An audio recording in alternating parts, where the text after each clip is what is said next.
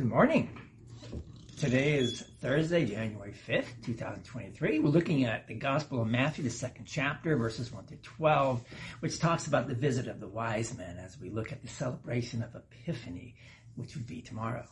The last two days, uh, so far, we've talked about being a wise guy.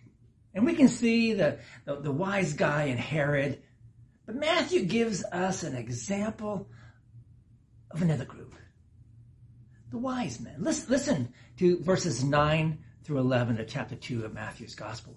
He writes, After listening to the king, they went on their way, and behold, the star that they had seen when it rose went before them until it came to rest over the place where the child was.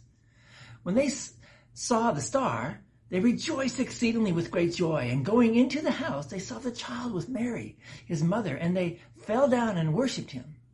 Then opening their treasures, they offered him gifts, gold and frankincense and myrrh. Do, do you see the difference? The wise men come into the, the poor household and treat it as the, the grandest of palace, palaces.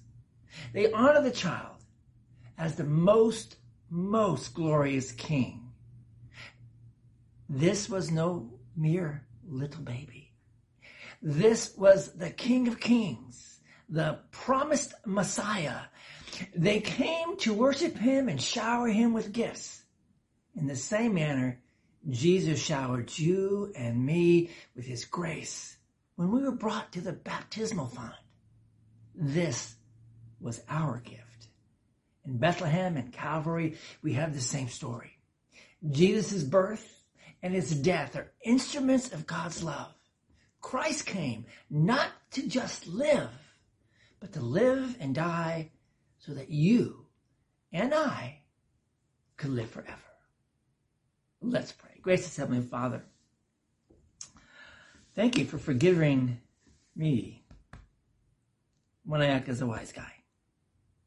Thank you for elevating me with your gift of love so that I I might live for you by sharing you with others. Thank you for loving us. In your precious name, Jesus. Amen. Thanks for being with us today. Tomorrow, which is Epiphany, we will wrap up our devotion this week and then the, the visit of the wise man. And um, we'll, we'll take a look at specifically verse 12 if you want to look ahead. Go in peace, serve the Lord. Let the light of Christ shine through you. This is the, the season of light begins tomorrow, Epiphany. God bless you all.